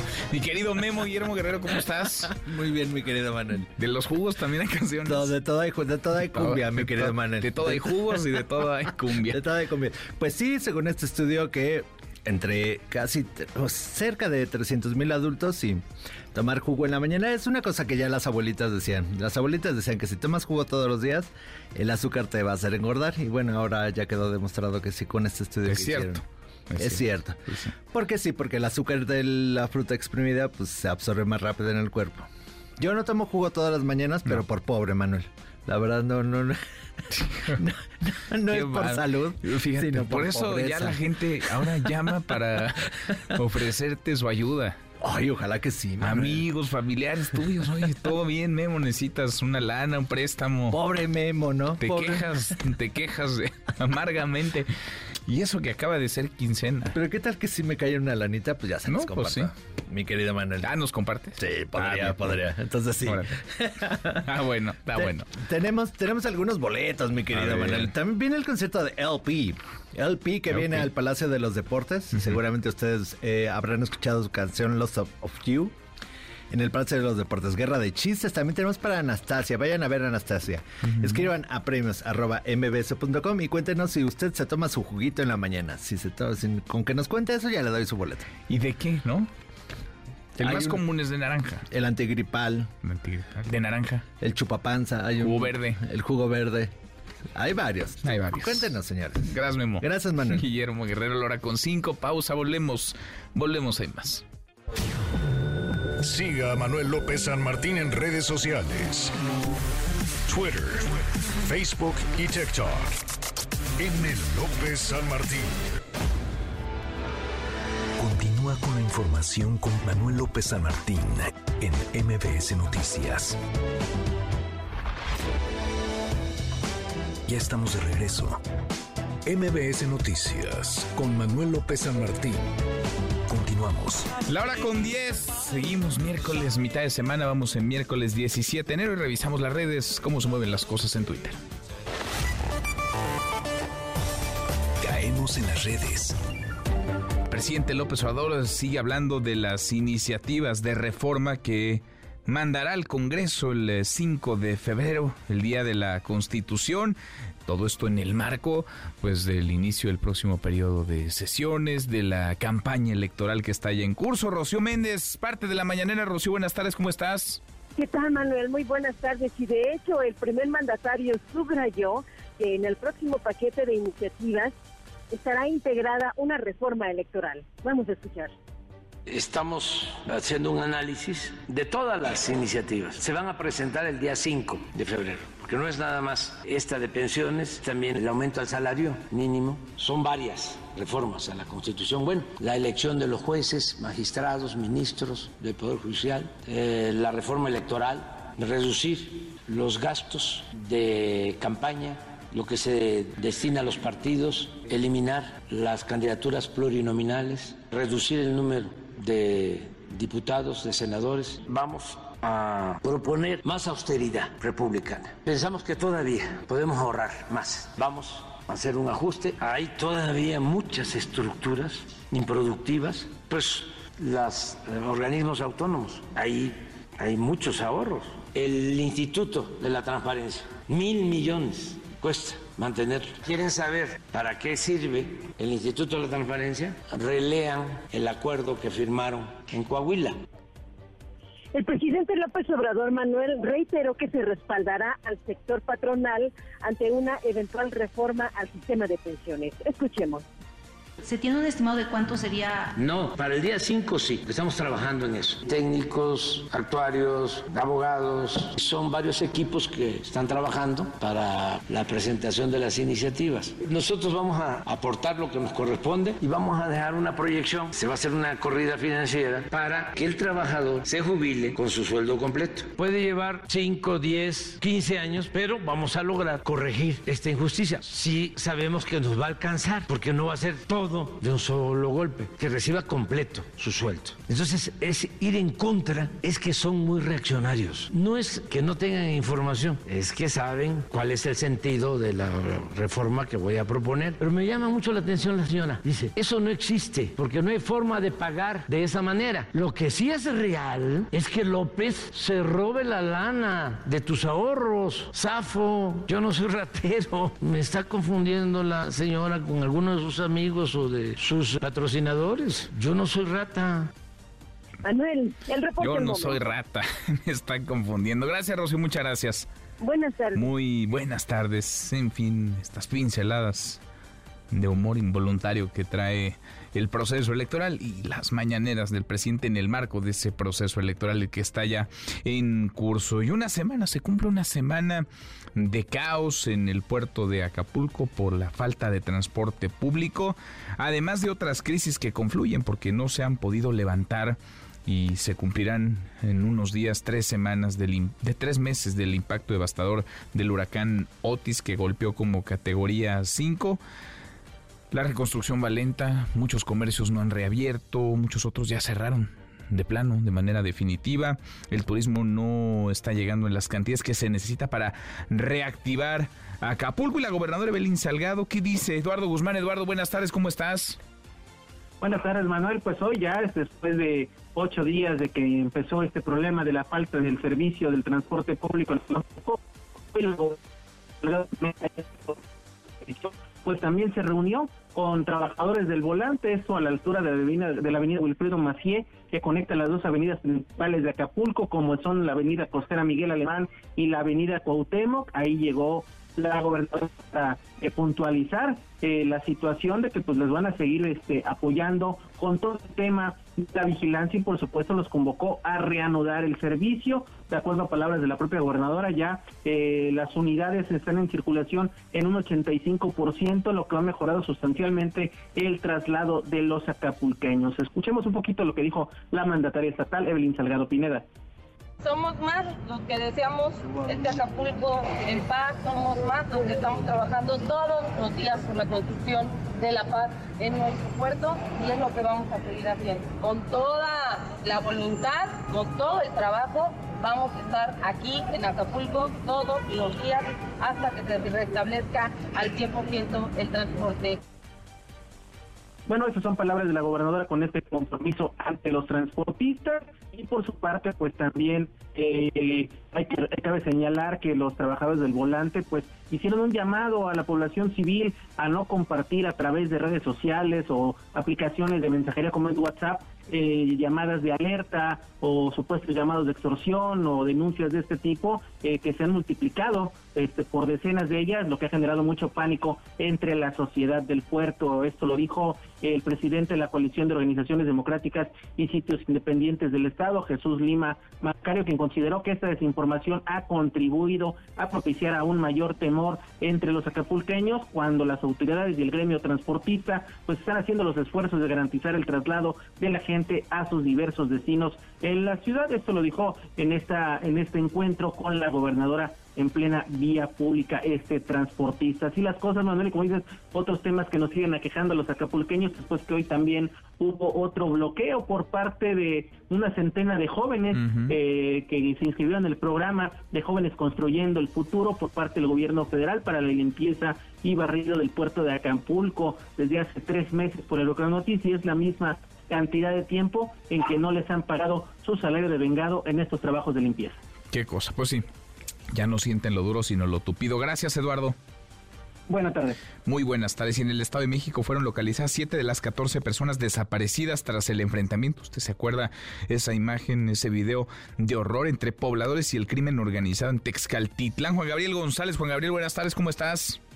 ¿Qué tal, Manuel Auditorio? Muy buenas tardes. La Fiscalía General de Justicia del Estado de México informó la noche de ayer martes que localizó a siete de los 14 desaparecidos tras los hechos violentos registrados en el municipio de Texcaltitlán el pasado 8 de diciembre. Mediante un mensaje en sus redes sociales, la Fiscalía informó que en coordinación con la Secretaría de la Defensa Nacional y la Policía Municipal de Cinecantepec, halló a la mitad de las personas que fueron sustraídas por el crimen organizado luego de que pobladores de Texcapilla enfrentaron a extorsionadores del cártel de la familia michoacana con un saldo de 14 muertos y 7 lesionados. Con motivo de estos hechos hay que recordar pues también eh, lo que deja ver la fiscalía es que participó la fiscalía, la policía de Cinecantepec, lo cual hace presumir que estas siete personas privadas de la libertad estuvieron concentradas o privadas de su libertad precisamente en algún inmueble de este municipio de Cinecantepec ubicado a un costado de la capital Toluca. De acuerdo al reporte de la fiscalía, los desaparecidos fueron interceptados por grupos armados al momento de querer salir de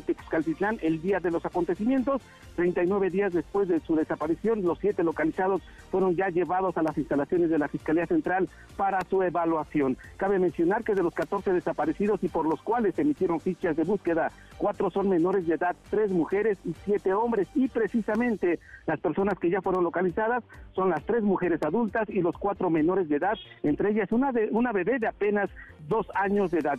Siguen desaparecidas otras siete personas tras los hechos violentos de Texcapilla. Informarte que estas alertas de búsqueda corresponden a integrantes de las familias Huicochea, Esquivel y Trinidad. Y a propósito, Manuel, la gobernadora Delfina Gómez Álvarez asistió este miércoles a la toma de posesión de Claudio Edmundo Huizar de la Torre, quien será a partir de hoy el mando especial asignado a Texcaltitlán. Solamente hay que resaltar algo, este nombramiento y esta toma de posesión se dio en el municipio de Tejupilco, muy alejado de Texcaltitlán. En fin, siete localizados. Faltan por localizarse a otras siete personas de estas 14 reportadas como desaparecidas. Gracias, eh, Juan Gabriel. Pendientes, Manuel, buenas tardes. Muy buenas tardes. Y del Estado de México a Guanajuato, en donde un grupo armado en Salamanca secuestró a la buscadora Lorenza Cano, asesinó además a su familia. Sergio Ortiz, Sergio, buenas tardes. Gracias Manuel, buenas tardes. Te saludo con gusto, por supuesto, a nuestro auditorio. En efecto, la buscadora Lorenza Cano Flores fue privada de su libertad este 15 de enero en el municipio de Salamanca. Así lo dio a conocer este martes por la noche la plataforma por la paz y la justicia en Guanajuato, misma que hizo un llamado a las autoridades locales para que implementen de manera inmediata un operativo que permita la rápida localización de Lorenza. Se sabe que en el mismo hecho fueron asesinados Miguel y Miguel Ángel, esposo e hijo de la buscadora respectivamente. Según las primeras versiones, alrededor de las 10 de la noche de lunes, hombres armados entraron a la vivienda ubicada en la calle eh, mencionada, asesinaron al esposo e hijo de Lorenzo y a ella se la llevaron a la fuerza. La Fiscalía del Estado señaló que ya abrió una carpeta de investigación referente al caso sin dar más información sobre la situación. Diego Sinué Rodríguez Vallejo, gobernador del Estado, hace unos minutos lamentó el hecho y dijo haber instruido al fiscal Carlos Amarripa a llegar a fondo en este caso. Escuchemos. Le instruí que a la brevedad pudiera dar con los responsables de este asunto, ver eh, de qué asunto se trata, si está relacionado con el tema precisamente de la búsqueda, qué otras acciones tenemos que hacer para cuidar a las buscadoras o si se deriva de otro, de otro tipo de, de acontecimiento. La Fiscalía quedó que pronto iba a dar respuesta, va a dar resultados. Bien, Manuel, y hay que señalarlo que de 2020 a 2023 en Guanajuato han sido asesinadas seis buscadoras y buscadores, por lo que colectivos defensores de derechos humanos han expresado su preocupación por las pocas garantías, dicen, de seguridad que tienen los activistas. Los activistas asesinados han sido Rosario Zavala Aguilar en el año 2020, Francisco Javier Barajas y un buscador penjamense en 2021, Ulises Cardona Aguilar y María Carmela Vázquez en 2022 y Teresa Maguellal en el pasado 2023. Manuel, es mi reporte. Buenas gracias, eh, muchas gracias Sergio, muy, muy buenas tardes. Por su parte, Ceci Flores, fundadora de las Madres Buscadoras de Sonora, hizo un llamado a los criminales. Ya los llamados en este México surrealista, sangriento, violento, no son a las autoridades, a los gobiernos, no, son a los grupos criminales para que tengan un poco de clemencia ella hace un llamado a los eh, delincuentes que tienen en su poder a la buscadora Lorenza Cano. Este video es para pedir, implorar por la vida de una madre buscadora Lorenza Cano, de Guanajuato. Les pedimos que sean piadosos, que no le quiten la vida, que ella lo único que hacía era buscar a sus desaparecidos. Como hay miles de madres que luchamos incansablemente por ellos, aún poniéndonos en riesgo, sabemos que en estos lugares donde nos encontramos, donde los, donde los buscamos incansablemente, donde hemos encontrado miles de personas, es lo único que la vida nos ha dejado. Bueno, pues es la voz de Ceci Flores, una incansable madre buscador. Oiga, por cierto, hay eh, iniciativas que de pronto vale la pena recoger, recuperar. Y el día de hoy se presentó una. La presentó Volaris, la aerolínea Volaris, con el objetivo de redoblar esfuerzos para proteger derechos humanos de niñas, niños y adolescentes y combatir el delito de trata. Ojos en el cielo se llama. Se trata de generar protocolos que ayuden en la detección de menores, mujeres que están siendo eh, víctimas de trata y se dé alerta no solamente a las autoridades, sino en pleno vuelo también al personal de la aerolínea. Más de la violencia del crimen, Omar García Harfush, quien será candidato al Senado por Morena, dice que los homicidios dolosos en la Ciudad de México bajaron casi en un 50%. Homicidio doloso aquí en la Ciudad de México es muy difícil que tenga cifra negra. Y si comparamos del 2019 a la fecha, tenemos casi 50% menos homicidios dolosos. Ese es una gran, gran noticia para nuestra ciudad. En el 2019 nos instruyeron enfocarnos en cinco delitos. Dos de ellos, tres de ellos, perdón, era homicidio doloso, robo de vehículo con violencia, robo de vehículo sin violencia. ¿Por qué estos? Porque ustedes saben que estos delitos van asociados a todos los otros delitos. Extorsión, secuestro, lesiones por arma de fuego, robo a bordo de transporte público, que fue otro de los que fue prioritario. Bueno, en fin, y tome sus precauciones por labores de mantenimiento. Habrá cierre de circulación en el circuito exterior mexiquense desde las 8 de la noche y hasta las 5 de la mañana del jueves. El acceso al circuito desde Zumpango en dirección a Puebla permanecerá cerrado. Ahora con 24 casi llegamos a la media pausa. Antes una vuelta por el mundo de la mano de mi tocayo Manuel Marín y volvemos, volvemos, hay más. Internacional. En su primer discurso ante el Foro Económico Mundial de Davos, el polémico presidente de Argentina Javier Milei aseguró que gracias al capitalismo, el mundo es hoy más libre y próspero, por lo que pidió no alejarse de él. Gracias al capitalismo de libre empresa hoy el mundo se encuentra en su mejor momento. No hubo nunca en toda la historia de la humanidad un momento de mayor prosperidad que el que vivimos hoy. El mundo de hoy es más libre, más rico, más pacífico y más próspero que en cualquier otro momento de nuestra historia. Esto es cierto para todos, pero en particular para aquellos países que son libres donde respetan la libertad económica y los derechos de propiedad de los individuos. Ante la posibilidad de que Donald Trump regrese a la Casa Blanca, el primer ministro de Canadá, Justin Trudeau, advirtió que una segunda presidencia del republicano sería un paso atrás para los Estados Unidos y haría la vida más difícil a Canadá. Se trata del primer mandatario que se pronuncia en contra de la postulación de Trump como candidato. Siga a Manuel López San Martín en redes sociales. Twitter, Facebook y TikTok. M. López San Martín. Continúa con la información con Manuel López San Martín en MBS Noticias. NBS Noticias con Manuel López San Martín. Continuamos. Seguimos, casi llegamos a la media la hora con 29. Ayer le informábamos de la caída de un pedazo de la obra de la construcción del tren interurbano el México-Toluca. Eh, una obra muy compleja, una obra retrasadísima que debió haberse inaugurado hace cinco años, no la han terminado, la iba a inaugurar, imagine usted, Enrique Peña Nieto, casi termina el sección del presidente López Obrador y andan batallando. Bueno, se cayó una dovela de más de 60 toneladas y por poco mata a alguien, y no es exagerado decirlo, porque cayó a 3, 4 metros de unas personas que se encontraban sin mayor resguardo ni protección, tampoco había mayor protocolo.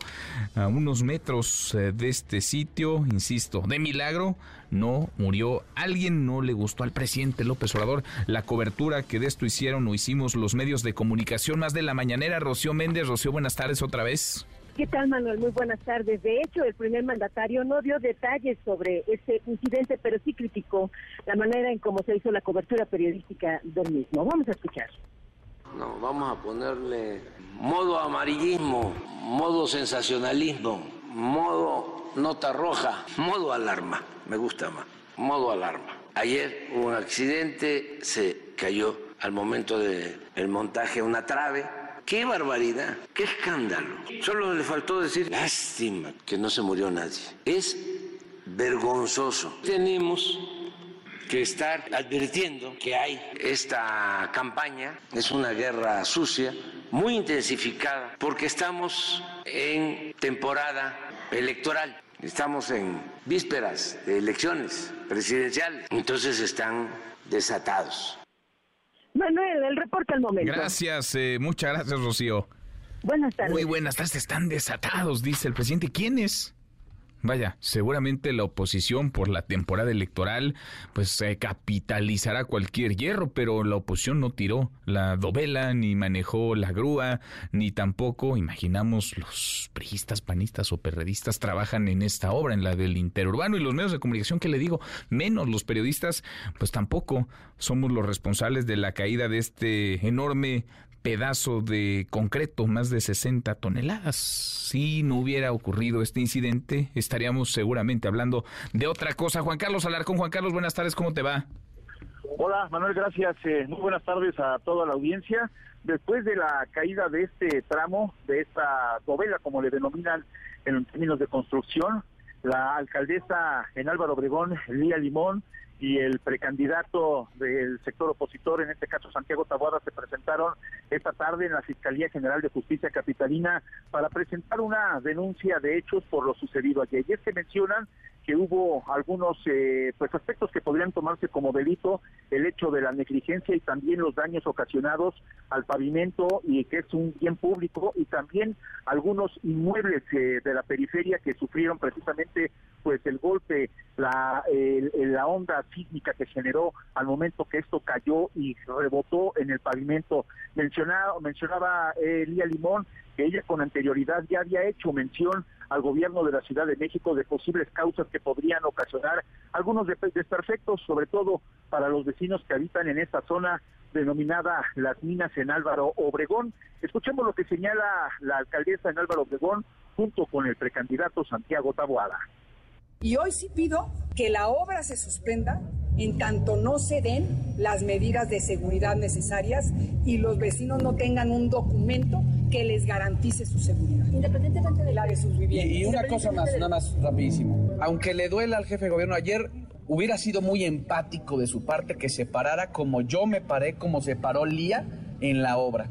Haber dado la cara, porque les voy a decir lo que sí va a pasar a partir de junio que ya sean casos fortuitos o accidentes, va a haber un jefe de gobierno que va a estar ahí, en los lugares.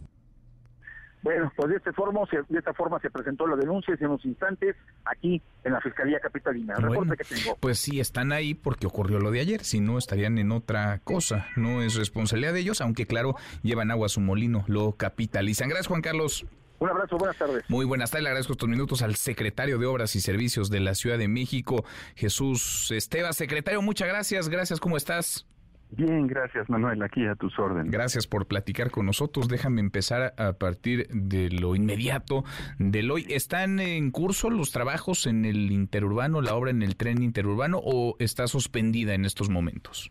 No, el tren interurbano tiene muchos frentes de trabajo. El, el tramo de la Ciudad de México tiene 18 kilómetros de longitud aproximadamente. De esos, cuando entramos a la administración solamente había 2.5 concluidos y al día de hoy ya llevamos 14.6, ya nos falta poco para, para terminar.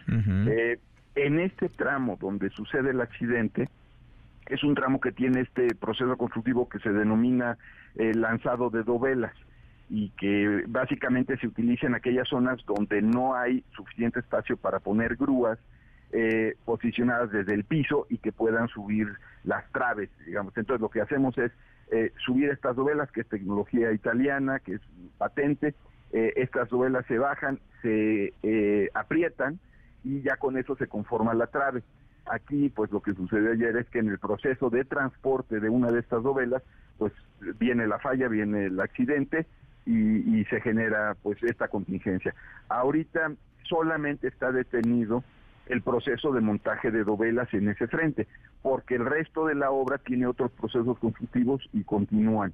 Eh, como decía, pues ya es una obra que le falta poco, eh, tiene nueve años de ejecución, eh, ha costado mucho dinero y pues de una manera responsable el gobierno federal y el gobierno de la ciudad están buscando concluirla durante esta administración. Uh -huh. Pero digamos, el tramo en el que ayer ocurrió este hecho, ¿ese hoy no tiene trabajos o sí tiene trabajos?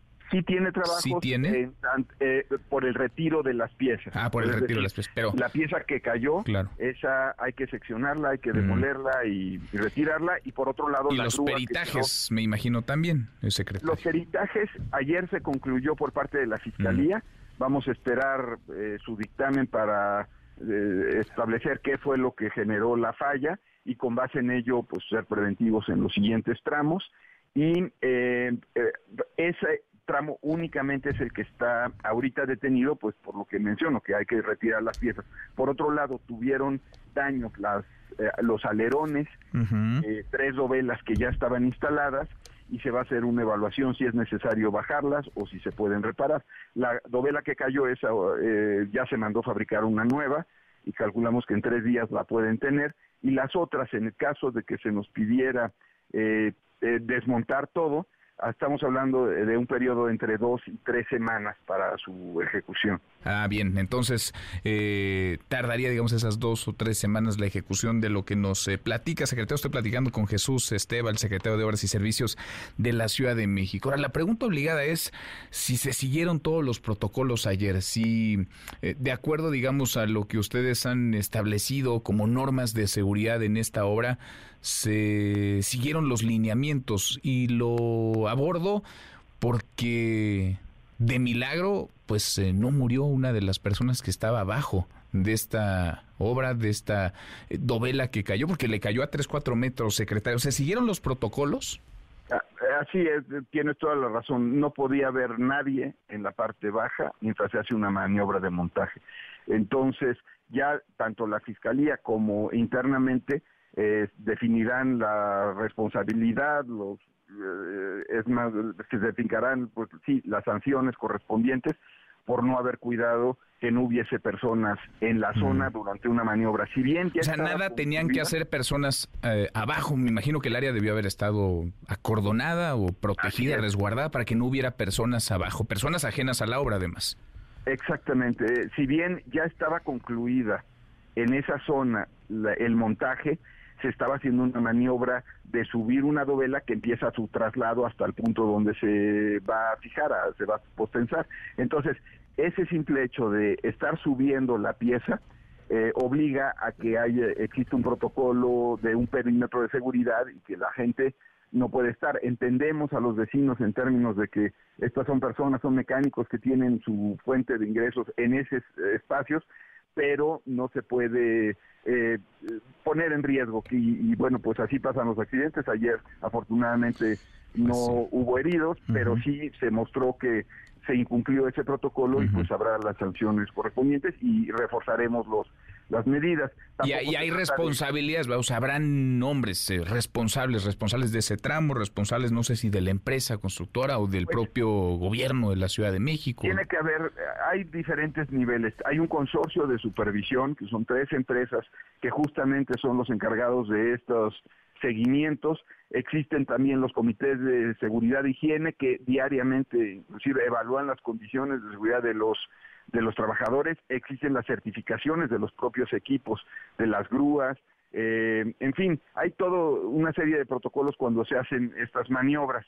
Entonces, pues vamos a verificar qué fue lo que sucedió y quién incumplió, porque el hecho de que hubiera gente abajo, eso es un incumplimiento a los protocolos. Pues sí. En fin, de, afortunadamente no estamos eh, lamentando ninguna ninguna pérdida de vida, ninguna muerte, pero sí, ojalá que se aclare bien qué es lo que pasó, quién quién falló y por qué es que se incumplió esto. Por lo pronto siguen los trabajos en el interurbano. Secretario, muchas gracias. Gracias, eh, Jesús. Pues aquí seguimos este, atentos a cualquier información que requieran y pues agradecerle a la ciudadanía su comprensión de eh, ya nos falta poco eh, para concluir la obra civil y esperamos en mayo, junio estar entregándola a la Secretaría de Infraestructura para que ellos continúen con lo electromecánico. Al día de hoy ya terminamos hasta Santa Fe, el lunes pasado se hizo el último colado, la semana pasada cerramos completa la autopista para hacer el último montaje y ya ya falta menos, entonces pues agradecerle a la ciudadanía que nos ayude a, a terminar esto con las medidas de seguridad Sobre todo eso, ¿no? Que sea seguro, aunque se tarden un poquito más de por sí, ya trae cinco años de retraso esa, esa obra, aunque se tarden otro poco más, pero que sea una obra segura en su ejecución y después en su puesta en marcha. Gracias, secretario, muchas gracias. Así es. Eh, gracias, Manuel. Seguimos Gracias, en contacto. gracias. Buenas tardes, el secretario de Obras y Servicios de la Ciudad de México, Jesús Esteban. Le damos un giro a la información. En el PRI hoy es día de registros. Hoy se anotaron, se están anotando quienes irán al Senado, quienes encabezarán las fórmulas para la Cámara Alta. Eh, Porque usted lo sabe, en el proceso electoral de este 2024, pues sí, se elige presidenta, todo apunta, se elegirán, se renovarán nueve gubernaturas, incluida la jefatura de gobierno de la Ciudad de México, el Congreso el Congreso Federal, Cámara de Diputados, el Senado, además de un montón de congresos eh, locales, pero llama la atención eh, la lista de quienes eh, todo apunta van a estar encabezando las fórmulas al Senado. En Hidalgo, por ejemplo, la secretaria general del PRI, Carolina Villano, regresa, Mario Fabio Beltrones, en Sonora, en Sinaloa, Paloma Sánchez, que es diputada federal muy cercana a Alejandro Moreno Cárdenas, el dirigente nacional del PRI, el exgobernador de Yucatán, Rolando Zapata, el exgobernador de Coahuila, Miguel Riquelme, en fin, varios nombres. En la Ciudad de México, eh, Cintia López Castro, una joven que aspiraba al gobierno de la Ciudad de México y que es diputada federal, se religió, de hecho fue diputada constituyente. Cintia, gracias por estar con nosotros acá.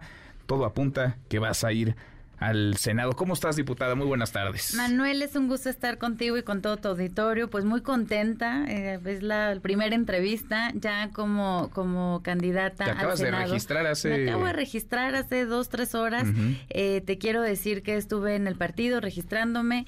Eh, fui la candidata única por parte del PRI al Senado en la Ciudad de México. Me siento muy contenta, muy emocionada y con un gran compromiso de representar a los jóvenes, a las mujeres en la ciudad. Y bueno, pues feliz de estar aquí contigo en esta primera entrevista. Gracias. ¿Cómo es que tomas la, la decisión? Porque tú has sido legisladora ya en cuatro ocasiones, eh, te reelegiste, podías haberte reelecto una vez más o podrías haber buscado otro cargo. ¿Por qué ir al Senado? ¿Por qué tomas esa decisión?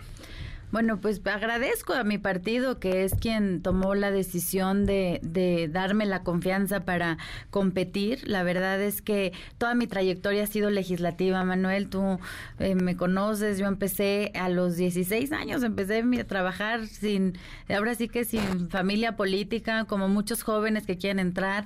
Después competí por primera vez a los 21 años en la Ciudad de México. A los 25, Perdiste. perdí, perdí, pues estaba muy complicado en ese momento. ¿Y cierto, por el PRI más chava. todavía.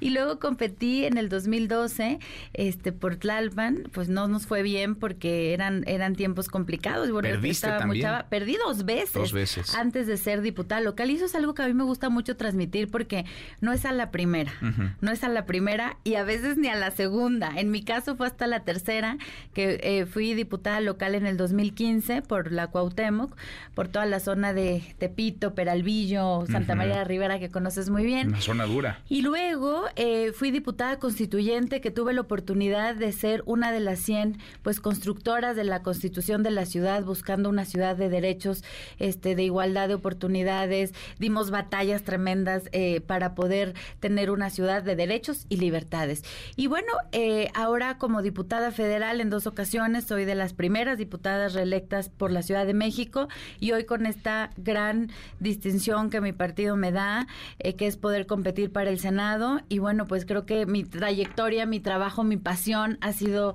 pues lo legislativo, ¿no? Ayudar. La gente dice, bueno, ¿y qué hace un senador? ¿No? Sí. ¿Qué hace un diputado?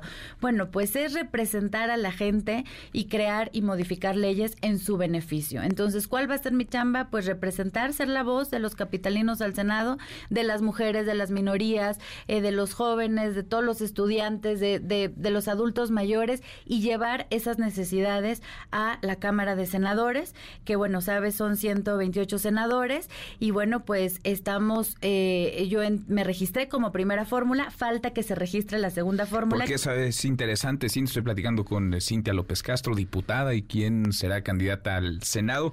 Tú vas siglada por el PRI, es decir, vas, digamos, como priista nombrada por el PRI, pero formas parte de una alianza, de la alianza PAN-PRI-PRD, que tiene como candidata a la presidencia a Xochil Gálvez, como candidato a la jefatura de gobierno a Santiago Tabuada. Se registran dos personas, una encabeza la fórmula, tu caso, ¿no? Tú serás, digamos, quien vaya en el primer lugar de la fórmula del Senado. Falta quien va en segundo lugar, que tendrá que ser mujer o puede ser hombre. Puede ser hombre o mujer, estamos a la espera de, de que el PRD sigle a la segunda fórmula y yo estoy lista para ir con quien con quien digan, estoy lista para ir con hombre, con mujer, con Y vas a hacer campaña en toda la ciudad. No, en toda la ciudad. La verdad es que me ayuda mucho que fui precandidata a jefe de gobierno porque pues estuvimos recorriendo la ciudad desde marzo. Entonces, bueno, pues ya llevamos bastante ventaja.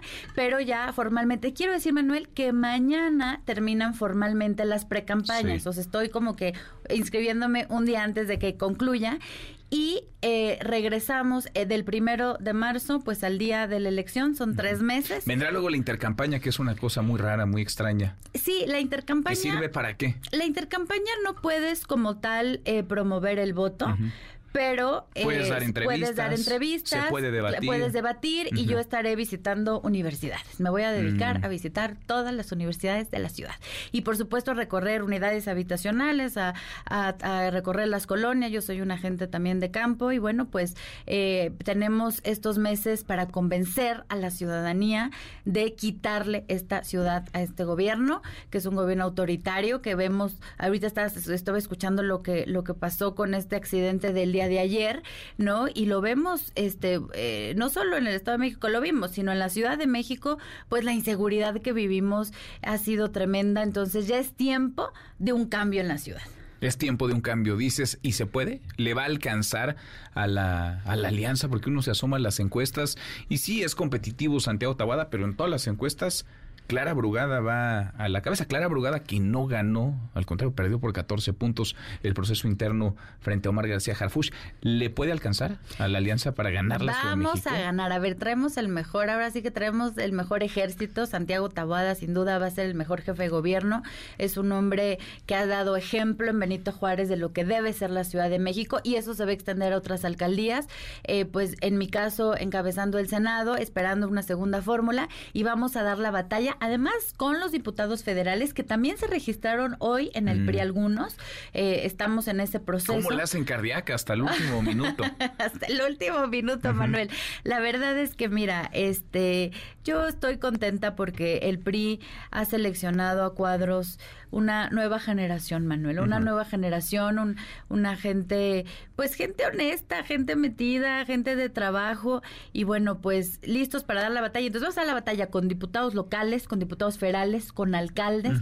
Entonces, pues ahora sí que se va a renovar todo en la ciudad. Y te voy a decir qué pasa con las encuestas. Las encuestas no entran a la clase media, Manuel, porque muchas veces, pues nadie les abre. O sea, si ahorita van y tocan a, a mi casa, a su casa, pues, pues no les puedo abrir porque ando chambeando, ¿no? Entonces, a ver, esas encuestas este, no traen mucha clase media, no traen toda la gente que vive en departamentos, en unidades habitacionales, que es un gran porcentaje en la Ciudad de México, y, y principalmente, si ustedes analizan las encuestas, por las horas que las hacen son adultos mayores, mm. ¿no? Que este gobierno se ha dedicado a venderles la idea que son los creadores de los programas de gobierno, pero nosotros, lo vamos a decir mucho en campaña, fuimos quienes pusimos los programas sociales en la Constitución para que no se los anden regateando. Oye, en la batalla por el Senado se van a enfrentar tú y quien sigle el PRD a Omar García Harfuch y todo apunta a Ernestina Godoy, ¿no? Esa va a ser, digamos, la fórmula de la 4 Estoy lista para ganarle a Harfuch. Estoy lista para ganarle a Harfuch porque además, este, bueno, pues no tiene experiencia legislativa este, le, hubieran mandado diputado local primero, este, para que, bueno, se familiarice, ¿no? Con lo que es... pero es popular, le ganó a Clara Brugada. Sí, pero yo creo que la gente ya se cansó, Manuel. A ver, la gente ya no quiere un Cuauhtémoc blanco, la gente ya no quiere nada más perfiles que entren por el nombre, sino quiere sustancia. ¿Por qué? Porque luego se dan cuenta que no defendieron sus iniciativas o sus leyes, pues porque no tenían esa experiencia. Entonces, eh, yo respeto, ¿no? A, a, a Omar García Harfuch, como fue aquí secretario de Seguridad Pública. Sin embargo, bueno, pues en el tema legislativo no tengo duda que le vamos a ganar, este, porque pues ya tenemos una trayectoria de muchos años y además la experiencia para representar a la ciudad. Pues la primera, la primera entrevista, vienes de tu registro, arrancas entonces este camino ahora al Senado, veremos, veremos, estamos a menos de cinco meses de la elección, del primer domingo de junio. Cintia, gracias por estar acá. Muchas gracias, Manuel, por este espacio y ser la primera entrevista una vez registrada. gracias, muchas gracias. La diputada Cintia López Castro, que será candidata al Senado por la Ciudad de México. Pausa 10 para la hora. Pausa, volvemos, volvemos, hay más. Redes sociales para que siga en contacto: Twitter, Facebook y TikTok. M. López San Martín. Con la información con Manuel López San Martín en MBS Noticias.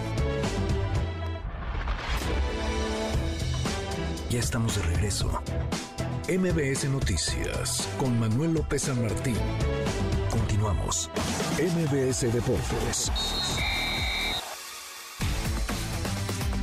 Carlos Aguilar, querido Carlos, ¿cómo estás? Muy buenas tardes. Manuel, ¿cómo estás? Qué gusto saludarte a ti a, a todo tu auditorio. Oye, te tengo una sorpresa importante porque aquí en la mesa de debate de MBS Deportes salió ayer como una noticia importante. Andrés Guardado ya es eh, materia activa del equipo León. Un Andrés Guardado que ha tenido un enorme resultado en Europa con un ejercicio sostenible. Nada más haciendo el recuento de la cantidad de equipos que ha estado en Europa, nos habla de la gran posibilidad que tiene de ser uno de los eh, más importantes futbolistas que ha tenido nuestro país. Mira, empezó en el Atlas. Del Atlas recibe la oportunidad de la Volpe de estar incluso en selección mexicana. Y lo debuta en el Mundial de 2006. Ahí vive su primer Mundial Andrés Guardado. Después para La Coruña, Valencia, por supuesto Bayer Leverkusen, Pesa Eindhoven y el regreso a Real Betis Balompié, donde se ha convertido en un líder indiscutible. Hay mexicanos que la hacen, hay mexicanos que no la hacen. Él es uno de los que la superhizo en, en Europa. Fíjate que ayer platicábamos con Chucky Lozano y es el que sacrificó estar en Nápoles y de después regresarse justamente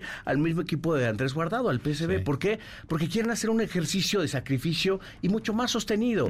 Eh, la verdad es que en cualquier momento Andrés puede regresar incluso a dirigir en España. Tiene esa capacidad de poder terminar en México. Claro, en México su equipo fue el Atlas, ¿no? Y ahora lo va a hacer con el conjunto de León. Pero son de las contrataciones que a mí en lo personal, si me dices a quién prefieres, a Chicharito o a Andrés Guardado, creo que Andrés Guardado te va a dar un poco más pues de lo que Chicharito. Y está en buen momento todavía, regresa, regresa a retirarse prácticamente, ¿no? Prácticamente a retirarse. Yo no dudo que de repente el León pueda tener la posibilidad de irse a la, a la liga en los Estados Unidos, a la MLS, ¿no? Que también es otra, otra opción. El mercado en la MLS te da más millones de dólares o más dólares que, que, en el fútbol mexicano. Pero creo que son de las ofertas que tiene que hacer México para hacer crecer también a, sus Oye, hablando del Chicharito, él se moriría de ganas por venir a México, ¿no? A las Chivas. No tarda, ya Chivas ya está prácticamente puesto, dicen que está prácticamente cerrado y que el asunto asunto, eh, pues es que Chicharito está el 100%. Recuerda que viene en una lesión eh, de ligamento cruzado en la rodilla y eso eh, probablemente no lo tenga de inicio en el equipo al 100%,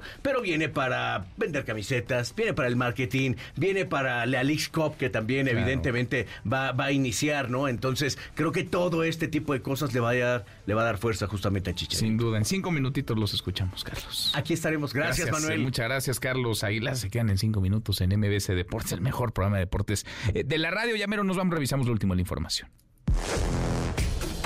En tiempo real. Universal. Por primera vez designan a comandante del ejército como mando especial en el Estado de México. El Heraldo de México. Omar García Harfuch no está interesado en ser el nuevo fiscal de la ciudad. Ya tengo una encomienda, dice. Miguel Ángel Treviño Morales, el Z40, seguirá en México. Frenan su extradición a Estados Unidos. MBS Noticias. Donald Trump califica a Joe Biden como el peor presidente de Estados Unidos. Con esto cerramos, con esto llegamos al final. Gracias, eh, muchas gracias por habernos acompañado a lo largo de estas dos horas. Soy Manuel López San Martín. Se quedan con el mejor programa de deportes, MBS Deportes. Nos vemos como todas las noches a las 10 por ADN 40. Y acá nos encontramos mañana, mañana que será tarde de jueves. Pásela, pásela muy bien, ya casi es viernes. MBS Radio presentó Manuel López San Martín en MBS Noticias.